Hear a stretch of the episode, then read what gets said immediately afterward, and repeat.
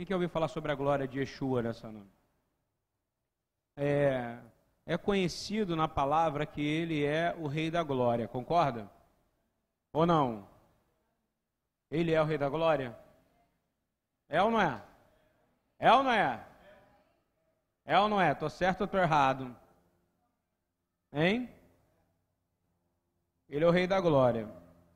Aí eu quero fazer uma pergunta para você que não sai do meu coração e que fica na minha mente. O Rio de Janeiro está numa violência enorme, né? Concorda comigo? Não só o Rio, mas se você vai no interior, aquela cidade interior de Rondônia, um garoto toma uma arma e atira atira em várias pessoas, não é isso? Crianças que estavam na sala de aula. O problema é o Rio ou é o problema é o tempo que a gente está vivendo? Vai adiantar você fugir do Rio? Não vai adiantar, porque a violência está em todo lugar. Tem violência na Dinamarca? Tem violência na Alemanha? Tem violência na Suécia? Na Bélgica? Em Israel tem violência? Então tem violência em todo lugar. Então não significa que você fugir vai mudar o sistema de violência. Até porque, para a Bíblia, nós já estamos mortos. Na verdade, você não é morto com Cristo ou não? Eu acho que a maioria de crente pensa que não, porque ela ainda quer ter uma vida de, ju, de conforto ainda nessa terra, como se fosse a eternidade, fosse uma vida de conforto. Em nenhum momento na minha palavra, na Bíblia, diz que vai ter conforto na eternidade. Eu acho que na eternidade nós vamos ter um, um trabalho de servir. A palavra fala que nós vamos ministrar ao Rei por toda a eternidade. Não é isso que está na palavra? Ou você acha que você não vai? A palavra fala que você vai servir a Yeshua por toda a eternidade. Você não vai ter cansaço, você não vai ter essas coisas. Aí você vai trabalhar para Ele, não vai? Você não é um sacerdote? Eu queria dizer que a glória de Deus é algo que me intriga, porque glória é uma palavra pesada. Tem dois tipos de glória em hebraico. Uma é kavod, uma é peso. Uma é o peso. Está muito clara em Zacarias 12. Em, em Isaías 6. Quando fala que os anjos proclamam a glória de Deus, não é isso? E Zacarias 12 fala: quem é que vai suportar a glória quando ele pisar em Malaquias também fala claramente quem é que vai suportar a presença da glória dele. A presença da glória de Deus não é fácil. Nós somos imundos, não somos não diante do Senhor? Tem carne em você. O seu pensamento é sujo, assim como o meu. Eu vou fazer uma pergunta para você, só para a gente andar rápido aonde eu quero chegar. É, um estudo de psicanálise que foi feito recentemente, um homem tem 10 mil pensamentos por dia. Né? Eu não sei se é homem ou mulher, mas que eu vi foi um homem, um homem, a raça humana, pensa 10 mil vezes por dia. De, se 10% desses pensamentos forem pecados, são quantos pecados pecaminosos por dia? Hum? Mil, não é isso? Ah, mas eu não penso mil pecados por dia. Tá bom. Então, vamos botar aí metade, 0,5% dá 500. Ah, mas eu não peco 500 vezes por dia, não é isso? Meu querido, você pensa sim, pensa em coisas horríveis. Você confessa isso aqui ou não? Hein? de 10 mil, se você pecar, vamos supor que você peque 30 por dia, botar aqui 50, que é a metade, seria metade de 1%, seria isso? Não é isso, mais ou menos? Porque eu acho pouco, acho que a gente peca mais. Mais ou não? O pessoal aqui respondeu mais, pessoal online. A gente pegaria em uma semana Vamos supor que no final de semana você não peque. que é mentira, né? Acho que você peca mais no final de semana, né? Sei lá. Eu estou viajando, tá? Dá o direito de, de viajar aqui? Vocês vão entender que eu quero chegar. Você peca numa semana 5 vezes 7, 350 pensamentos pecaminosos. Vezes 10, 3.500. Concorda comigo? E vezes 3, você peca 7.500 vezes por mês. Se eu botar meio por cento dos 10 mil pensamentos seu por dia, você comete 7.500 pensamentos pecaminosos por mês. No final de uma vida, quanto isso vai dar? Hein? Quem aqui concorda que alguém pode ter pecado hoje aqui nesse lugar? Glória a Deus. É por isso que a gente vem nessa reunião para poder se arrepender de pecado. E eu estou falando isso porque às vezes você pergunta por que, que sua vida está pesada, por que está difícil as coisas. Mas é porque você transgride a lei. Não só no fazer, que você está tão preocupado com o legalismo da Torá, mas você transgride a lei no espírito constantemente, você entende? Porque é uma maneira que o inimigo usa. Foi dado somente uma lei lá no Éden, não foi? Irmão, te dou uma lei só aqui. Você não pode comer da jabuticabeira da prédio ali. Mais cedo ou mais tarde vai algum desinfeliz lá comer a folha, a jabuticaba, não vai? Fala a verdade para mim. A nossa tendência, o nosso desejo carnal é pecar, ouviu bem?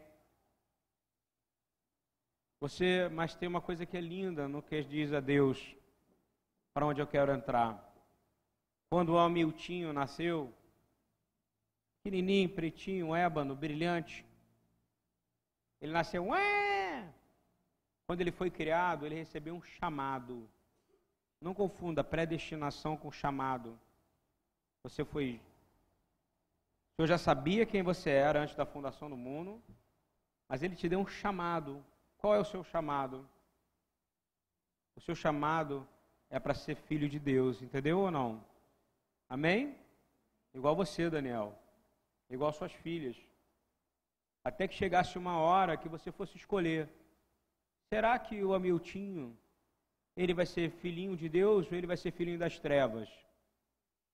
E aí, em um determinado momento, ele resolveu aceitar o chamado dele.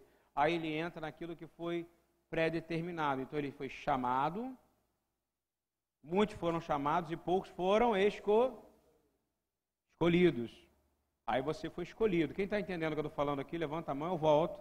Estou pouco preocupado com quem está ouvindo online aqui. Meu negócio é ensinar vocês que estão aqui. Então, ao longo da vida, você fez escolhas erradas. Concorda comigo? Mas você acordou como ser humano com um chamado. Então, você tem um chamado. Há um chamado em você. Há um chamado para o bandido que está na polícia. Enquanto há vida, há um chamado. Concordam comigo ou não? Senão a palavra é louca. Não falava que arrependei-vos, pois é chegado o reino.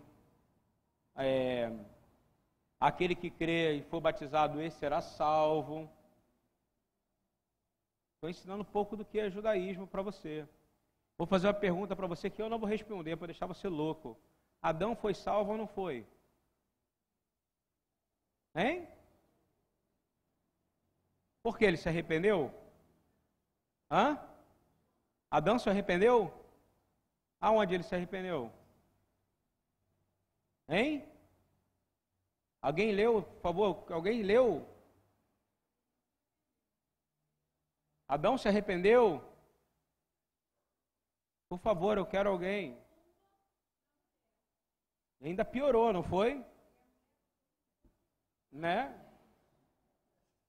Aí, um foi botando a culpa no outro. Aqui, gente, isso aqui é uma aula. Desculpa, amigos online, isso aqui é uma aula. Irmão, o que, você acha aí, você, de camisa preta? Adão se arrependeu? Hein? Mas você tem capacidade de dizer que ele está no inferno? Hein? Ninguém aqui pode dizer, pode? Quem sabe? Só o Senhor. Não julgueis, para que não seja julgado.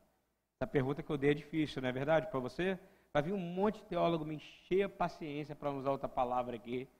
Não, porque nessa passagem aqui está dizendo isso. Tanto é verdade que veio que vir Jesus, ele que é o Adão perfeito, não é isso que é a palavra, de Deus? Hein ou não? E gera em você uma nova criação.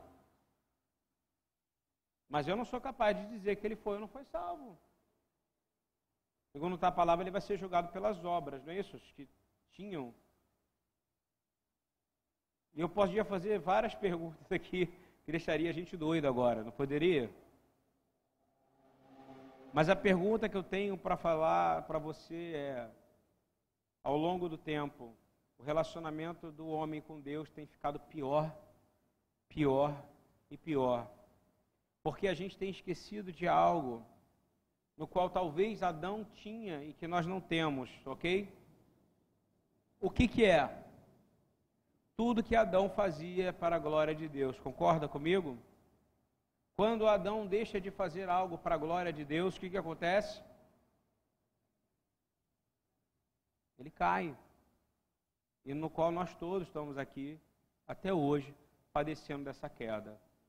E de lá para cá, nós temos ficado mais distantes de fazer as coisas para a glória de Deus. Eu queria que vocês abrissem, por favor, Colossenses, a carta de Paulo à igreja de Colosso, 3, versículo 17 eu quero, o título dessa palavra é a glória. A glória de Yeshua. Toda glória é para Yeshua, concorda? Quando você deixa de fazer algo para a glória de Yeshua, você está fazendo algo para a glória de alguém, não é isso? O que, que é você dar glória para alguém? Já viu o time de futebol? Glorioso, eterno, time, taraná. Você está dizendo que o time ele é acima do outro time e que ele é iluminado mais que os outros. Existe alguma coisa mais iluminada e mais poderosa do que Jesus, irmãos? A glória de Deus é soberana, a glória de Deus é poderosa. E aí a gente tem um problema, porque a gente acha que algumas coisas a gente pode fazer para a nossa glória, e algumas outras coisas a gente pode fazer para a glória de Yeshua. Eu estou falando da glória de Yeshua, não estou falando da glória de Deus porque você não vai conseguir chegar a Deus se não for por causa da glória, sem glorificar Yeshua. Você só glorifica Deus se você glorificar o Mashiach. Isso é o princípio da Torá. O Mashiach, Mashiach, Mashiach, Mashiach. Quem é o Mashiach? É o intermediador, ok? Senão não é precisar de sacrifício Levítico, concorda comigo? Hein? Ia precisar de um sumo sacerdote? Não, o próprio Deus vinha e recebia, né? Tinha que ter um sumo sacerdote. Quem é o nosso sumo sacerdote? É Yeshua. Você é um sacerdotezinho, ok? Ele é um sacerdotezão, Gadol, se eu tivesse que falar no tradicional em hebraico. Então vamos entender o que está em Colossenses 3,17? Diz assim: E tudo quanto fizerdes por palavras ou por obras, tudo, ok? De novo, se você falou ou se você fez, guardou o que eu estou dizendo? Tudo que você falar e tudo que você fizer, fazei em nome do Senhor Jesus. Amém? Está entendendo ou não? Vai fazer cocô? É em nome de quem? Eu não estou blasfemando o nome dele. Tem uma oração em hebraico que fala: Obrigado, Senhor, por não fechar os orifícios que foram criados abertos, e nem fechar, e nem é, furar os que foram criados fechados. Porque se passar de um minuto, nós morremos. Você sabia disso? Tudo é para a glória de Deus, amém? E o banheiro? Para a glória de Deus. Meu irmão, você que passou de 40, vai urinar, dá glória a Deus, porque já é um milagre. É ou não é? Até menos antes, não é isso ou não? Nós temos que agradecer poder ir ao banheiro. Você crê nisso ou não? Vou falar de novo. Tudo o que fizer por palavra ou por obra, fazer em nome do Senhor. Parou ainda. Você faz em nome dele. Concorda, Senhor, muito obrigado. No seu nome eu estou fazendo isso. Por quê? Isso vai evitar de você fazer muita coisa errada. Você concorda? Ou não? Vou aprontar em nome de Jesus, vai? Vou olhar para o traseiro da mulher em nome de Jesus, vai? Hein? Não. Vou fornicar em nome de Jesus, vai? Porque você pode ter certeza que ele está vendo você fazer o que é errado. E aí você depois pergunta, ele vai me castigar? Agora não. Mas vai existir um tribunal, presta atenção, onde você vai ser julgado, não pelo que você fez, mas pelo que você deixou de fazer no nome dele. Você está ouvindo bem ou não? O maior pecado que tem aqui, ó, no livro de Levítico, na minha Bíblia que está aqui, o maior se chama Bilu, nome engraçado, né? Bilu Hashem. Sabe o que, que é? Profanar o nome de Deus. Se você faz algo e fala foi Deus que falou e não foi Deus, você vai pagar dobrado. Está ouvindo bem? Na pecado que aconteceu isso, Nadab e Abiú, lembra? Fizeram fogo, falaram que era de Deus, era de quem? Era para eles próprios. Para quem receber glória? Eles. Foi no nome de, de Deus? Foi no nome de Jesus? Vocês estão entendendo o que eu estou falando ou não? Eu acredito que Adão se eu for pegar o balanço do que ele fez, tudo que ele fez foi para a glória de Deus. Concorda comigo ou não? Ele não conhecia outra coisa. O inimigo, presta atenção no que eu vou te ensinar, falei isso no discipulado, só para membros da BTY aqui. Muitos membros deveriam estar aqui ouvindo o discipulado, parando, não vendo, ficando vendo vídeo no YouTube, estão vendo? O vídeo do YouTube está te levando para um monte de porcaria por aí. A teologia googleana, e de outros lugares são um lixo, cara. Você não consegue ler a palavra junto com o cara, entendeu? Ele fala, eu vi, é assim, assado. O diabo, ele não quer destruir você, você entendeu a diferença? O diabo quer controlar a sua vida, porque você vai obedecer a ele, para ele poder dizer, agora, o Deus da Lifneim Atalme, do qual eu tô, que você estava diante, não é mais seu Deus, seu Deus sou eu, porque seu Deus é aquele que você obedece. Concorda comigo? Então, se você obedece a Satanás, quem se torna o seu Deus? Quem se torna o seu Deus? Aí quem deixa de ser teu Deus? O Deus de toda a vida, que é o Deus de Abraão, de Isaac e Jacó, através do seu Senhor, que é Yeshua. Vou falar de novo. Tudo que você fizer com palavra ou por obra tem que ser feito em nome de Yeshua. Porque você vai começar a pensar. Eu vou te garantir que é comprovado que a maioria das coisas que você faz não é em nome dele. Infelizmente. Você esquece dele quando você está na rua. Você esquece dele quando você está passando aperto financeiro. Você esquece dele conforme você tem que tomar decisões binárias, concorda? É 1 ou 0, é 1 ou 0, é 1 ou 0, é 1 ou 0. Ah, eu acho que eu vou pelo zero, que eu vou ganhar mais. Não é assim que funciona, não? mas cresce com o Evangelho. Quem ganha, quem perde. Não é assim que funciona? O Evangelho é ganha quem? Mas ninguém quer isso. Quem quer perder? No mundo? Outra passagem que fala sobre isso é 1 Coríntios. Primeira carta de Paulo à igreja de Corinto, capítulo 10, versículo 31. Aí vai pior ainda, olha só. Portanto, seja o que você for comer, ou seja o que você for beber, ou fazer, ou fazer qualquer outra coisa a não ser comer ou beber. Ele está falando algo bem básico, tá? Todo mundo aqui, quem comeu hoje, por favor, aqui? Amém. Então o pão não faltou, não é isso? Graças a Deus. Teve pão, não é isso? Já era para você estar tá aqui muito feliz, de alegria. Beber. Quem bebeu água aqui hoje? Água, quando eu digo água filtrada, quem teve água? Não é uma benção isso? É, e depois ele fala, depois que você supriu nas suas necessidades carnais, tudo que você fizer, isso é extremamente judaico, tá? Isso está no, no. Tudo que você vier a fazer, ou qualquer outra coisa, aí ele volta lá para Colossenses, tá? Faça tudo para a glória de Deus, amém? Então, se você comeu, seja lá onde for, tem que ser para a glória de. E várias vezes a gente não come lembrando que foi para a glória de Deus, concorda? Vamos fazer um almoço de negócios. Cara, isso não é legal. Se comer não é para a glória de Deus, então você tem que determinar aonde você estiver. Irmãos, eu estou comendo aqui, mas eu vou orar agora para o meu Deus de Abraão, de Isaac, de Jacó. Não é difícil na reunião de negócio fazer isso? Fala para mim. Fala coragem, fala, tenha coragem, você vai para sua reunião de negócio, come quietinho, fala, pô, se eu orar como eu oro na frente dos crentes aqui, vai dar problema. Meu amigo, você está num país laico, você concorda comigo? Você não pode orar?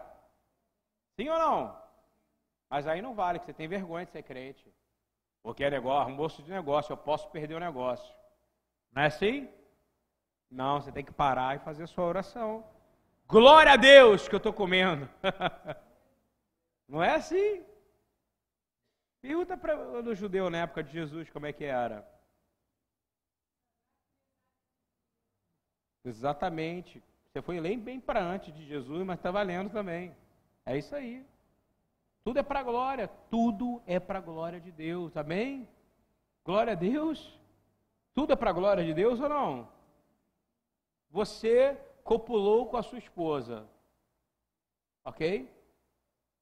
Você teve um filho. O filho é para a sua glória ou para a glória de Deus? Hein?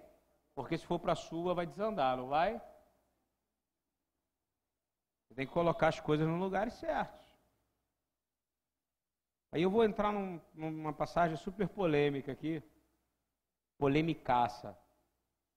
Polemicacíssima.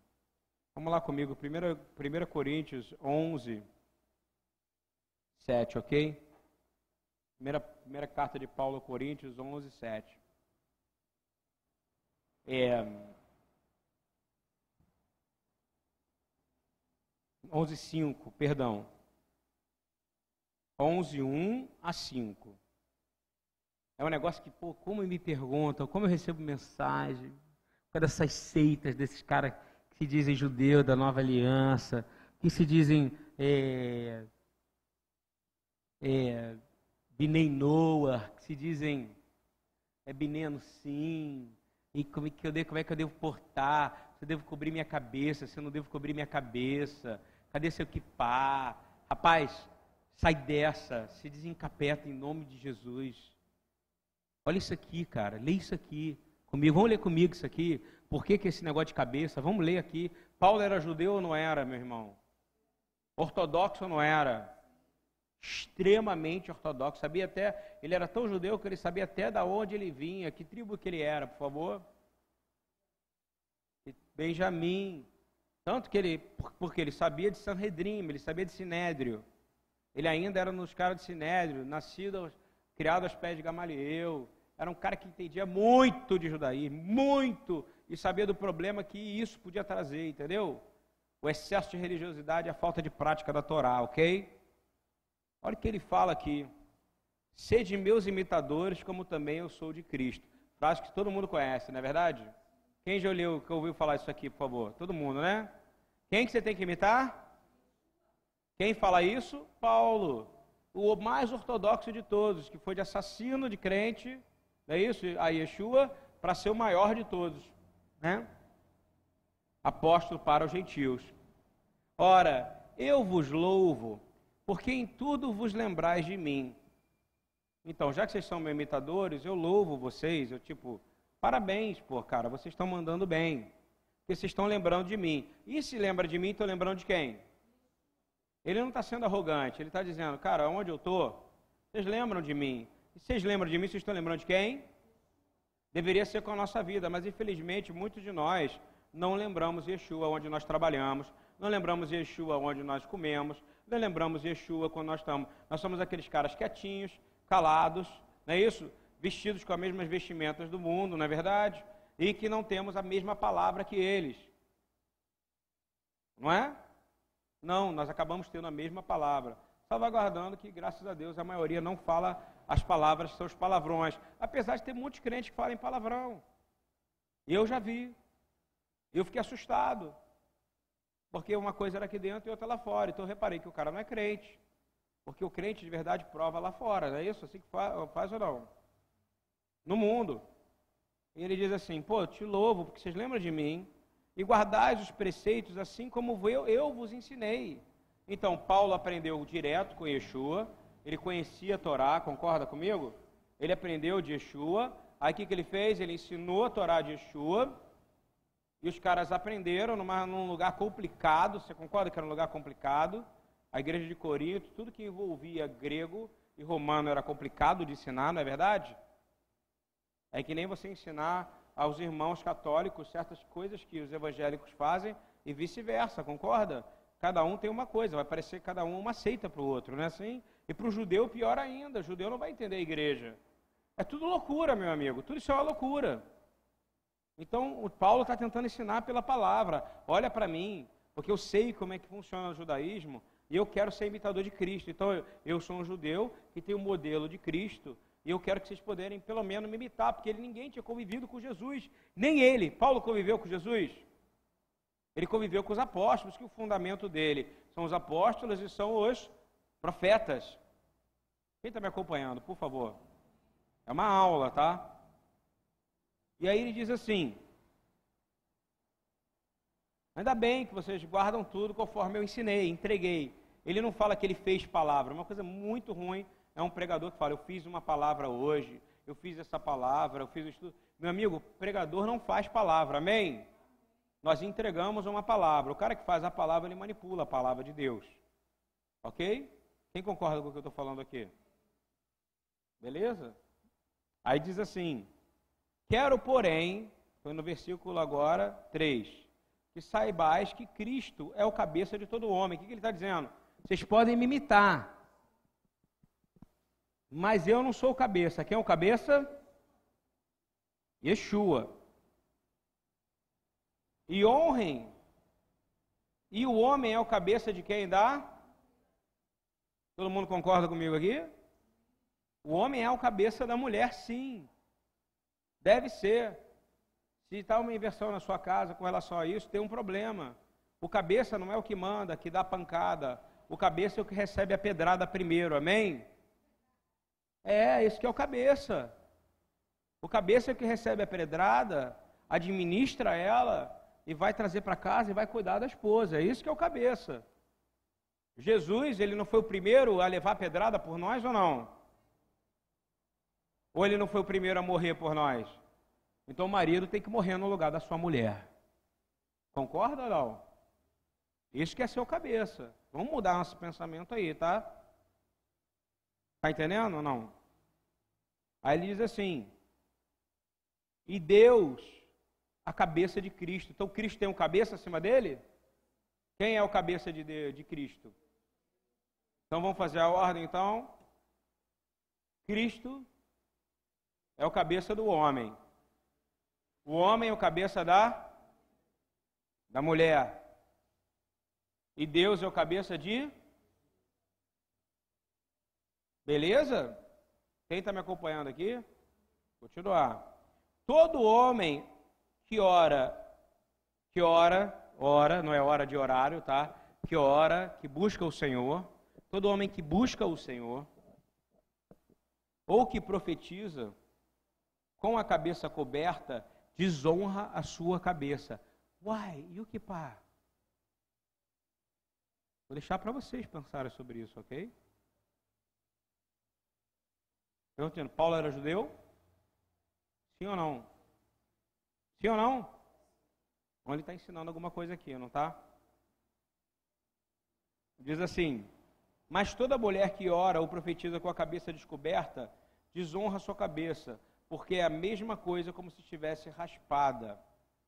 Eu vou te ensinar uma coisa linda no judaísmo, tá? Para você entender. O cabelo da mulher, o cabelo da mulher cabelo da mulher é algo de beleza. Concorda comigo? Vou fazer uma pergunta para aqui. Você gosta do cabelo da sua esposa? Sim ou não?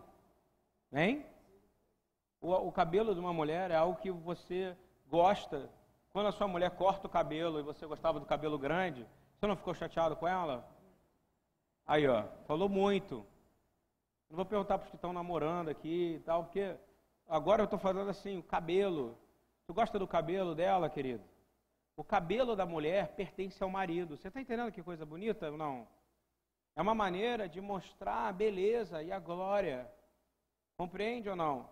E havia aspectos culturais daquela época que envolviam, até hoje, uma mulher casada em Israel, ela tem que andar na rua com o seu cabelo coberto.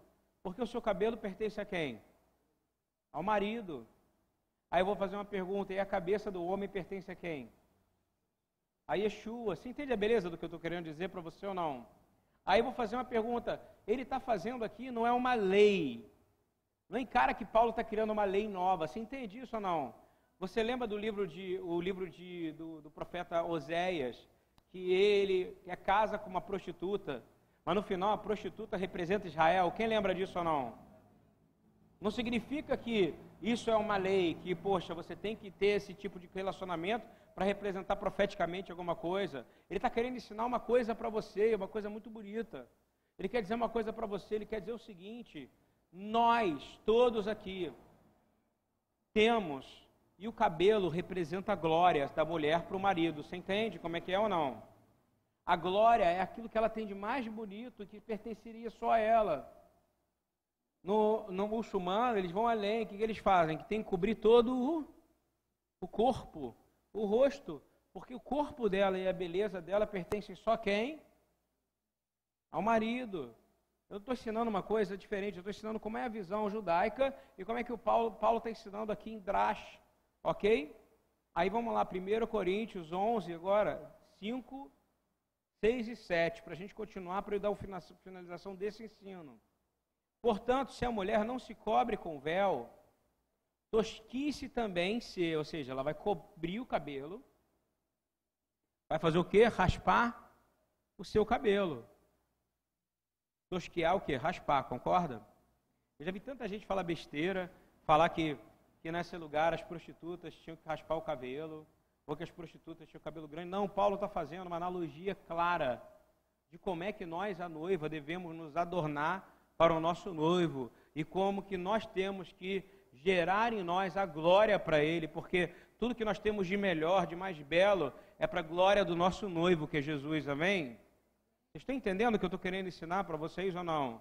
E ele está querendo dizer o seguinte: Pois se a mulher não cobre o véu, tosquice também, porque para a mulher é vergonhoso ser tosquiada ou raspada. Cubra-se com véu, pois o homem, na verdade, não deve cobrir a cabeça, porque é a imagem e glória de Deus, mas a mulher é a glória do homem. Vocês estão entendendo ou não? Ele está dando um exemplo, ele está dizendo o seguinte: mulheres, da mesma maneira que vocês aqui, nesse lugar chamado Corintos, precisam aprender que toda sua sedução, que todo sistema de sedução, que seria o seu cabelo, que todo sistema de. Porque existia um espírito de sedução. Você entende como é que funciona ou não? Deveria ser para quê? Para glorificar quem? O marido. E ele está querendo explicar. Não adianta nada que você fizer. Raspa o seu cabelo. Não vai mudar nada. Porque a sua beleza pertence a quem? A seu marido. Ele está dando glória. Ele está recebendo glória. A função de uma esposa é glorificar o marido. Você está entendendo o que eu quero dizer? E ele está querendo ensinar como é que deve ser o nosso relacionamento com Deus aqui. Nosso relacionamento com Deus está aqui. Ele está dizendo assim, porque é a imagem e glória de Deus. Quem? O homem. Compreendeu ou não? O homem. Vou ler de novo. Pois o homem, na verdade, não deve cobrir a cabeça, porque é a imagem e glória de Deus, mas a mulher é a glória do homem. Vocês estão entendendo o que eu quero dizer? O homem e a mulher são um ou não? Sim ou não? Então, se uma mulher sai por aí seduzindo pessoas com o seu cabelo, ou fazendo, andando numa rua de um país que está completamente dominado por uma outra cultura. Você concorda que é uma outra cultura a igreja de Corinto? Era um outro lugar. Se você vai em Israel hoje e você mora lá e você não cobre seu cabelo, e você é uma senhora casada, eles vão achar que você é uma senhora solteira, você entendeu ou não? Julinha mesmo, essa semana perguntou para mim se os caras na rua perguntaram para ela, porque ela estava andando sem cabelo coberto, perguntaram se ele queria casar com a, quer casar com a gente, quer casar com o palestino. Entendeu como é que funciona ou não? Eu vou dizer de novo, uma mulher e toda a beleza dela só é para a glória do marido. Amém? Então eu quero dizer que todos nós aqui agora, quando ele fala homem, ele está usando a raça humana. Está ouvindo bem? Toda a raça humana. E nós não precisamos cobrir nossa cabeça, por quê? Por quê? Porque nós temos que levar, nós somos a imagem e semelhança do Deus Altíssimo. E quando a gente olha para Ele, e tudo que a gente faz, a gente dá glória para Ele. Tudo que a gente fala, a gente dá glória para Ele. Se o que a gente come, a gente dá glória para Ele. Se o que a gente bebe, a gente dá glória para Ele. Está ouvindo bem? Então a sua existência é para a glória de Deus. Então você reflete na terra aquilo que Ele espera que seja a glória dele na terra. Amém? Estão entendendo mais ou menos o que eu quero dizer? A mulher, o casamento se perdeu, porque o homem fala: Eu quero ver minha mulher linda. Aí permite que ela saia na rua toda sedutora, concorda comigo? Eu já vi isso na igreja, cara. E aí fica um monte de cara olhando para ela. Ela está sendo para a glória do marido ou para a glória de outro cara? Vamos ser sinceros, o pastor moralista chato falando aqui. Hein? Não. E se o cara gosta que a mulher seja olhada, ele tem um problema sério de ele ter um pecado. Concorda que ele tem um pecado ou não? E tem cara que tem. Paulo está ensinando uma igreja como ser moral. Porque aquelas mulheres não ensinavam, muitas delas eram prostitutas sacerdotais, você sabia disso? Usavam do charme, do cabelo, de tudo. Não é que é uma não é uma. Ele não está ensinando todo mundo a cobrir cabelo, ele está ensinando como é que se deve portar. É que nem uma pessoa entrar aqui hoje com uma roupinha curta aqui. É que nem uma moça que vem aqui no Segunda Viva. Ela vem com short curto, ela vem com o peito de fora, ela vem e bota o peito para fora e dá um maior tempão para depois o menino amamentar. Eu lido com 40 moradores de rua. Eu vou perguntar, os caras olham para o peito dela ou não? Fala para mim. Hein? Sim ou não? Qual é a minha função? Proteger ela, não é? Pergunta se ela gosta que eu proteja ela. Claro que não, porque o espírito que habita nela não é o mesmo que o meu. Mas dentro da igreja, o espírito que habita em nós tem que ser o mesmo, irmão. É isso que Paulo quer ensinar. Ah, não, mas é verdade. Quem entendeu essa primeira vez isso aqui agora que eu expliquei? Fez sentido para você? Ele não está proibindo a mulher de, de, estar de cabelo solto. Nem está falando para o homem não usar kippah nem nada. Apesar de que não tem nada na Bíblia que te obrigue a usar um kippah. Nada! é uma cultura judaica. Pelo contrário, pela, pelo sistema que Paulo nos ensina, não precisa, concorda? A gente faz em respeito a Deus, é dizer, Senhor, nós estamos abaixo do Senhor. Entendeu como é que funciona ou não? Nós estamos abaixo do Senhor. Nós estamos abaixo do Senhor. Mas isso não é obrigatório. Tanto é que aqui não é obrigatório. É obrigatório o uso de. Pá, já viu isso aqui? Não. Querido, é simples assim. É, Para avançar, né? É, homem tem desejo pela sua esposa. Não é normal isso ou não? Hein? Mas ele só pode ter desejo pela sua esposa. O homem só pode ter desejo pela sua esposa. Acabou! Pornografia é pecado? Aquela olhadinha é pecado? Isso aí, irmã, só em pensar. Porque o seu pensar, o seu pensar é um pecado, concorda? Sim ou não? É legítimo, por exemplo, uma pessoa que não é casada quiser cobrir o cabelo dela e dizer só vou mostrar para o meu marido quando eu casar. É bíblico, pode fazer. É bonito, pode fazer. Isso não é um problema, você entendeu? Não tem problema. Eu estou falando coisas que são interessante que as pessoas discutem, não é isso? O tempo inteiro. Uma baboseira, mas eu tenho que ensinar. Mas o mais bonito é que aquilo que é da glória deve ser mostrado para quem? Para para o Senhor. E eu quero dizer que o casamento é um reflexo de nós com Yeshua, concorda? Agora vamos pegar isso com amor e desejo. Você deseja Yeshua? Sim ou não? Você deseja Ele. A palavra fala que a gente vai ter prazer com Ele. Prazer. Aí a pessoa tem maneira de botar sexo junto. Ou vou te dizer, o prazer que nós vamos ter com ele, a palavra usada na Bíblia é gozo. É muito maior do que você pode imaginar. Um orgasmo dura dois a três minutos. O prazer da Bíblia diz que é eterno, aleluia. O que você quer, meu irmão? Uma coisa de dois a três segundos? Uma coisa que dura dois a três segundos ou uma coisa que vai durar eternamente? E que não tem a ver com maldade, que não tem a ver com sexualidade, tem a ver com a bondade de Deus que habita em você e que vai gerar uma vida eterna, amém? Isso é que é poder. E é por isso que o homem peca, é por isso que o homem hoje está traindo, é por isso que o homem está fornicando, porque ele não consegue ter um momento de prazer na palavra de Deus. E aí ele não consegue. Ele não consegue falar, só um minutinho, não vai acontecer nada. Vou te dizer, Deus é onisciente. Ele vai estar ali na hora que você estiver fornicando, ok? Está aí entre os seus 1 milhão e 670 mil pecados cometidos em apenas um ano.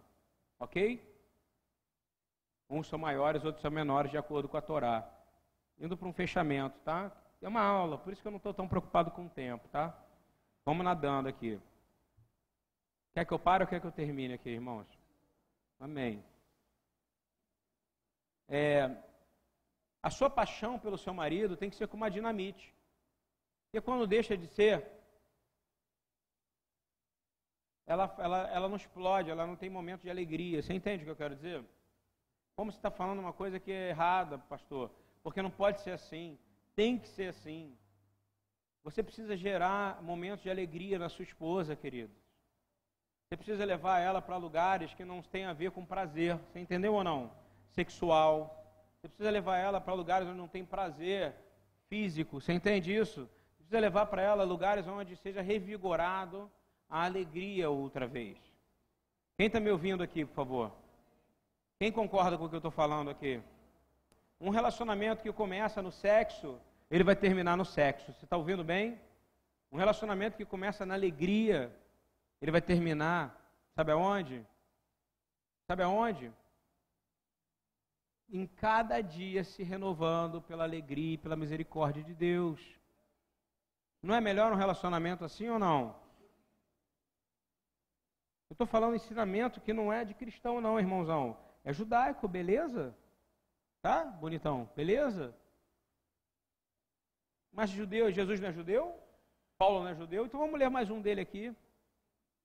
Vamos entender qual é a nossa é, prioridade. 1 Coríntios 11, 8 a 12.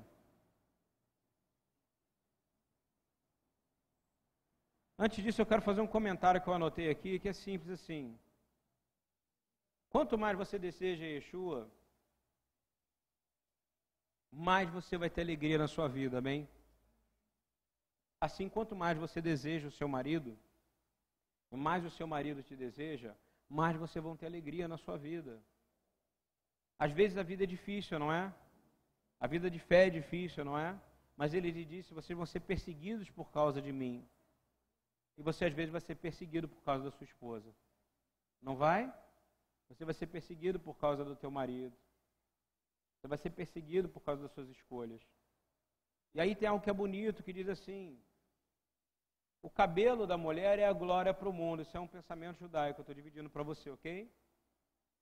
O cabelo da mulher é a glória para o marido, não é ou não? O marido segura o cabelo da mulher, né? Tem amigos meus que, que passaram por situações que de quase separação e falaram, olha que saudade que eu tinha do cabelo da minha esposa.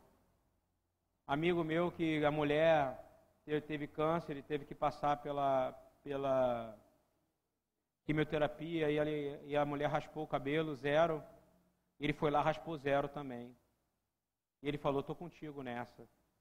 Porque agora você vai olhar para mim, você vai me ver e eu vou te ver. Eu vou te falar que você também me queria desejo da maneira que você está.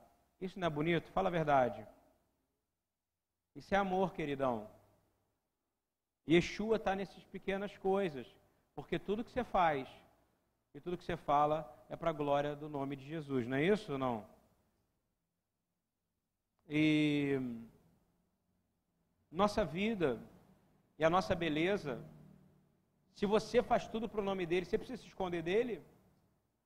Hein? Como Davi teve que esconder dele, teve que se esconder dele, você precisa se esconder dele? Não, porque tudo que você faz é para ele.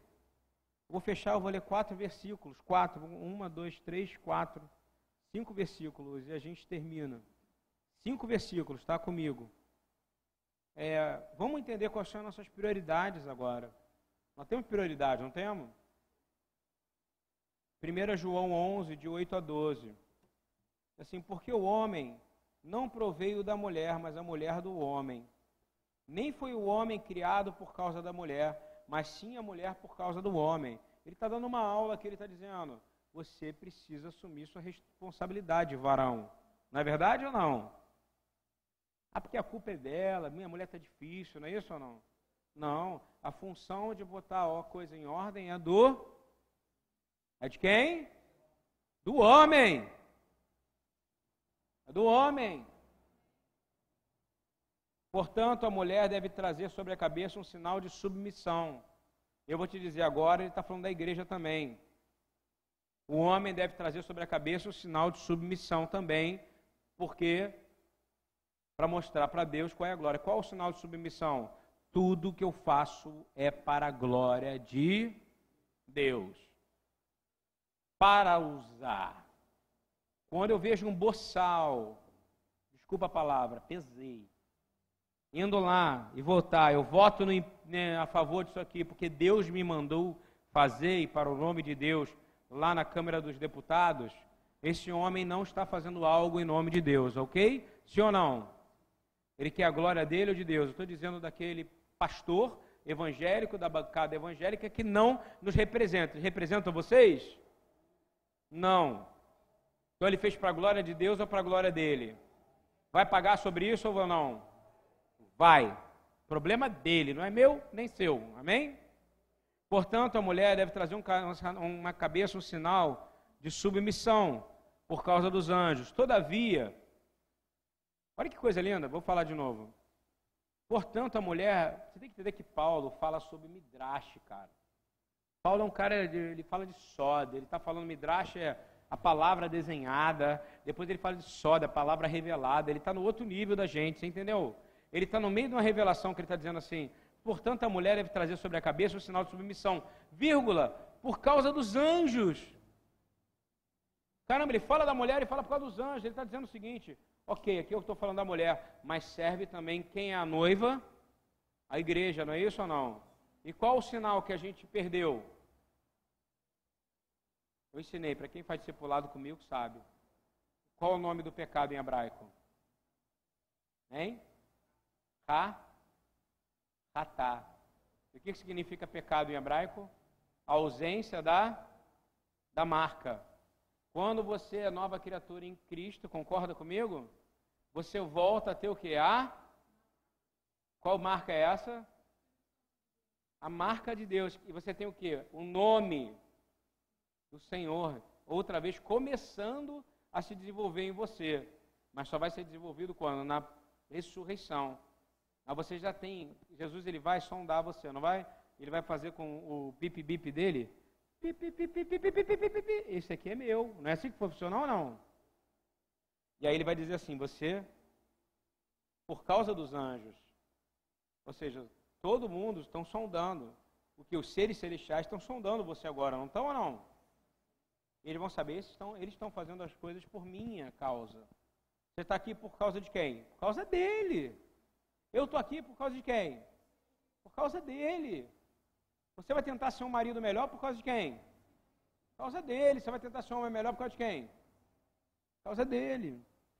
Todavia, o Senhor, todavia, todavia no Senhor, 11, é, 1 Coríntios 11, 7. Todavia no Senhor, nem a mulher é independente do homem. Olha a aula que ele está dizendo, isso é um midrash, tá? Todavia, no Senhor, nem a mulher é independente do homem, nem o homem é independente da mulher. Ou seja, acabou. Ele está dizendo, falei tudo isso agora, confundi a cabeça de vocês, mas vou dizer, nenhum vai viver mais sem o outro. Amém? Complicou, não complicou? Não complicou, não. Ele está ensinando como viver. Não vou voltar ao que eu já ensinei. E ele termina dizendo assim: Pois assim, como a mulher veio do homem, assim também um nome, o homem nasce da mulher, mas tudo vem de Deus. Amém? Seu homem arrogante que acha que a mulher veio de você, seu homem arrogante que acha que você manda nela, sua mulher que bota sempre a culpa no homem e fala que a responsabilidade é dele. Paulo acabou, ele deu outra, outro só, deu outra pecado, pancada de revelação. Assim como a mulher veio do homem, assim também o homem nasce da mulher, mas tudo vem de Deus. Sabe por quê? Porque se, de acordo com a tradição judaica, com a palavra, se você ler no livro de Levítico, o que uma mulher apronta na sua casa, quem tem, quem tem que prestar conta é quem? Desde Adão. O homem. Mas quem é que nasce da mulher? Do ventre da mulher? Hein? Eu não conheço um homem que dá filho, conhece? Você está entendendo o que ele quer ensinar aqui? Não tem nada de espiritual da parada. É simples. Ficou claro agora na cabeça de vocês ou não? O homem nasce da mulher o quê? Espiritualmente. A mulher nasce do homem o quê? Espiritualmente, não é isso ou não?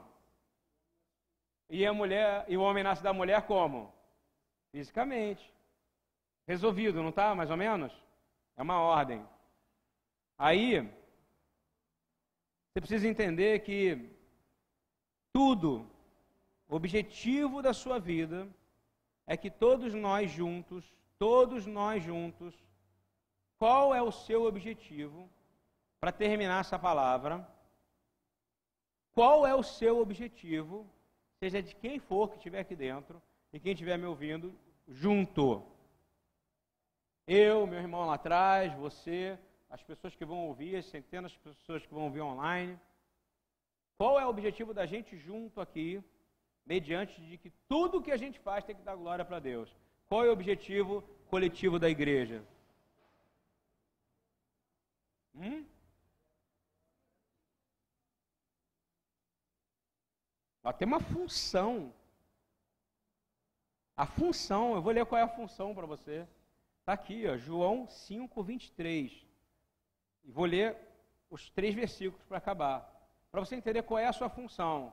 Se você trabalha com ar-condicionado e você coloca o ar-condicionado xingando, reclamando e botando que a parte elétrica não está legal, que não era o que você imaginava, e que o cara que você trabalha é um boçal, e que você está com problema, e que você xinga, e que você xinga o Jean Willis o dia inteiro, e que pô, você reclama daquilo e daquilo outro, e fala um monte de coisa, você está fazendo isso para a glória de Deus ou não? Hein? Você não está sendo um bom exemplo. Está tá refletindo Deus ou não? Não. Então, qual é o objetivo da igreja unidade? Por que, que a gente tem que andar em unidade? Todo mundo fala, vamos andar em unidade? Vamos ficar em unidade? Mas qual é o objetivo da gente estar em unidade? Qual é o objetivo da gente andar em unidade? Simples, vou ler três versículos pelo próprio Jesus. Vamos lá primeiro, João 5, 23 para que todos honrem o Filho. Então a primeira coisa, você está em unidade para honrar quem? Todos têm que honrar Jesus. Eu e a Ana Lúcia temos que aqui junto nessa noite honrar Jesus de alguma maneira, ok? A, a Ana Lúcia com a Luzola em casa tem que honrar Jesus. Primeiro nível, tá? É honra. Para que todos honrem o filho como honrem o pai. Aquele que não honrar o filho, também não honra o pai como o enviou. Ok, qual é a tradução de honra correta? Glória. Sabe qual é a sua função? Glorificar o filho. Sabe qual é a função de você gerar unidade na igreja? Não é para todo mundo estar igual soldadinho. Ah, ele falou, eu gostei. É verdade. O pastor Lute falou, está certo. A irmã, a irmã Lúcia falou, está certo. O, a Mônica disse também, orou, está certo. Não. É para que todo mundo em unidade gere glória ao Senhor, tanto no comer, quanto no beber, quanto no efetuar e quanto no fazer, porque a palavra fala que tanto efetuar quanto fazer procedem de Deus. Quando você faz algo sozinho, quem você é? Você não é um filho de Deus. Mas quando você faz algo para a glória de Deus, ok. Mas o que Deus quer é que você faça algo para glorificar Jesus. E Jesus sendo glorificado, o Pai é glorificado, duas. Estão entendendo como é que funciona? João 11, 3, 4. Presta atenção. Para acabar, tá? Aqui é a hora para acabar. Gostou, gostou, não gostou, amém. Tem um versículo antes que eu pulei. Volta aí, Jesus, é, João 8, 48 e 50, por favor. João 8, 48 e 50. Vou dar um exemplo aqui no Segunda Viva. Nunca fiz um apelo, tá? Irmão aqui está aqui. Eu nunca falei, você aceita Jesus? Nunca ouviu isso aqui. Já ouviu isso aqui, Elvino? Nunca fiz. Aceita Jesus como seu único suficiente Salvador? Nunca fiz. Sabe por quê? Porque tem que partir dele. O Espírito Santo tem que trabalhar. Não sou eu, não vou fazer o trabalho do Espírito Santo. Porque aí, depois que fizer, a responsabilidade é minha, concorda? Não é minha? Olha só isso aqui. Senhor, é, João 8, 48 50. Não estamos certos em dizer que você é samaritano está endemoniado? Você acha que ele está falando de quem? De mim? Quem que esse cara está falando? Hein? Não estamos certos em dizer que você é samaritano e que está endemoniado? Eles estão chamando quem de endemoniado e de samaritano? Tem gente que chama Jesus de demoniado. Até hoje, você acredita?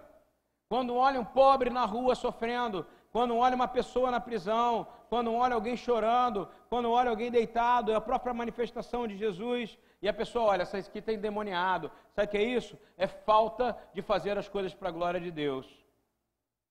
E aí Jesus responde: Não estou endemoniado. Jesus teve que passar por isso. Então você acha que eu não vou passar ou você? Alguém demonstrou mais a glória de Deus do que Jesus? É uma pergunta. E ele foi chamado de endemoniado e de não judeu, samaritano. Não estou endemoniado. Pelo contrário, eu glorifico o meu Pai e vocês me desonram. Não estou buscando glória para mim mesmo, mas há quem busque e julga, não é verdade? Quantas pessoas vocês já viram que tem, fazem trabalho de, de exorcismo e buscam glória para si próprio? Fala para mim. Hein? Hein? No neopentecostalismo. A gente, e não é para a glória de Deus, é para a glória de Deus? Ok. Você, tudo que você faz é para a glória de Deus. Tudo que você vai fazer é para a glória de Deus. Você vai andar no poder de Yeshua para a glória de Deus. E Yeshua vai derramar mais glória sobre você. E cada vez mais você vai receber a glória. E quando você jogar a glória para Ele, Ele vai jogar a glória para você aqui embaixo. E quando você jogar mais glória lá para Ele, mais glória Ele vai derramar em você. Para quê? Para que enfermos sejam curados. Não é verdade? Para que demônios sejam expulsos. Porque pelo seu poder e pela sua glória nada vai sair. Vai? Vou dar um exemplo. João 11, 3, 4, última referência que eu tinha. Estou nem aí se essa aula está grande. É uma aula. Tem gente que não entende isso. Diz assim: Senhor, ele está falando do amigão dele. Quem era o amigão dele? Quem é o amigão dele que tinha morrido? O brother de Jesus que morreu? Hein? Lázaro, que tinha duas irmãs que eram amigas dele também, não eram? Qual o nome das irmãs? É BD hoje aqui, tendo botado em prática, ou aqui Escola Bíblica Sabática também. Vamos lá? Qual o nome delas? É isso aí.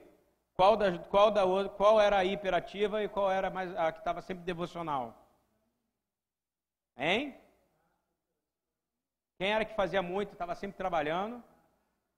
E quem era a outra? Beleza, só um teste, não tem nada a ver com o que eu vou pregar aqui, tá? Diz assim: é para você entender o que é glória, tá?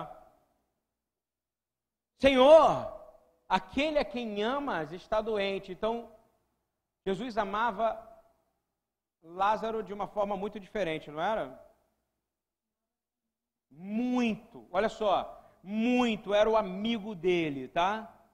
A família dele, que nem a gente tem amigo aqui, eu tenho amigo que eu posso chegar na casa dele a hora que for, e ele vai abrir a porta para mim, vai fazer vai fazer costela de boi para mim, vai me dar comida, vai abrir, vou ter que subir 50 mil degraus para chegar na casa, mas quando chegar lá tem ar-condicionado para eu deitar, tem um colchãozinho, Não é isso? Tem amigo aqui que eu sei que não vai me deixar na mão.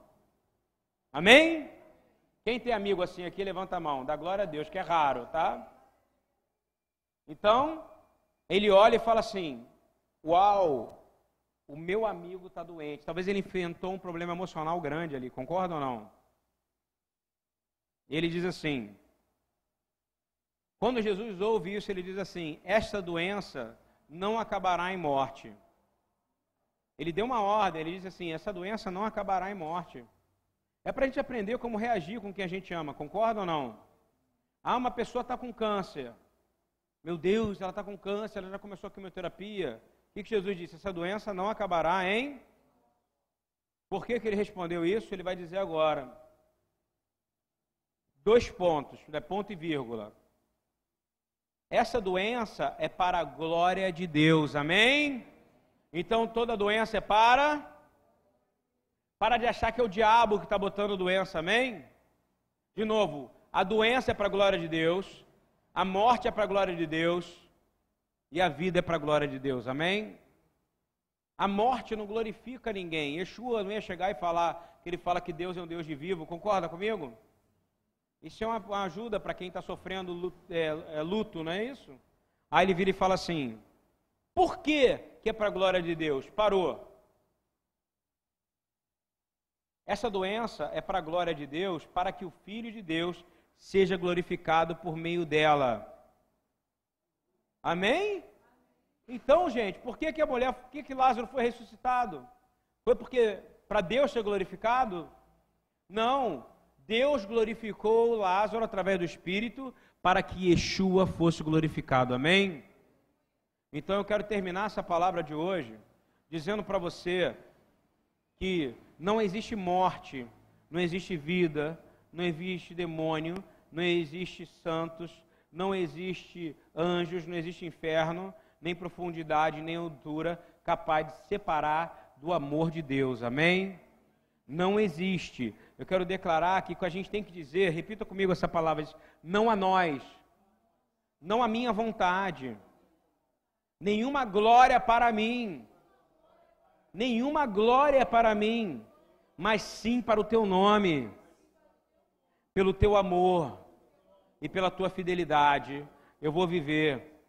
Quero dizer com você, se alguém almoça com você, tem que ser para a glória de Deus, amém? Eu estou te desafiando.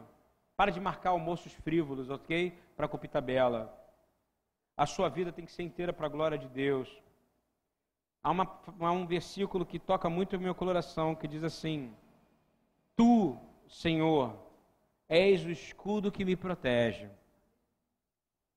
és a minha glória, e porque o Senhor me, se glorifica em mim, porque eu garanto que tu és o que me protege, tu me fazes de andar de cabeça erguida. Eu quero declarar em nome de Jesus que o Senhor vai te glorificar, que você vai receber o que o Senhor tem para te dar. Até o Espírito Santo, para eu terminar aqui, essa palavra de hoje aqui, ó, terminando. Uma palavra longa, um estudo longo, mas leve. A função do Espírito Santo também era para uma única coisa. Qual era a função do Espírito Santo? Eu vou fazer uma pergunta para você. Está claríssimo em João 16, até para você não achar que o Espírito é só para te dar autoridade e poder. Qual é a primeira função que aparece em João 16, porque fala do Espírito Santo? Eu vou ler para vocês. Eu senti de falar isso agora no final, já não precisava mais falar. Já terminamos apoteoticamente, triunfalisticamente, não é isso? Mas eu vou te ler. Olha o que, que o Espírito Santo veio fazer. Espírito Santo, João 16, 14, 15. Anota isso, não é para glorificar você. O Espírito Santo não veio para glorificar você. O Espírito Santo veio para uma única coisa. O Espírito Santo virá para, segundo a palavra de Jesus, ele me glorificará. O Espírito Santo vem para glorificar quem? Yeshua. Não o Pai. O Pai não precisa ser glorificado, porque ele já é a glória. E Yeshua é o resplendor da. Ele diz assim: Ele me glorificará. Quem? O Espírito Santo, Ruach HaKodesh. Porque receberá do que é meu e o tornará conhecido a vocês. Tudo que pertence ao Pai é meu. Por isso eu disse que o Espírito receberá do que é meu e me tornará conhecido a vocês. Se você conhece a Yeshua, foi porque o Espírito Santo habitou em você. E a partir de agora, tudo que você faz glorifica a Jesus. Amém? O nome do Senhor, é essa palavra de hoje. Aprenda a glorificar Yeshua a partir de hoje.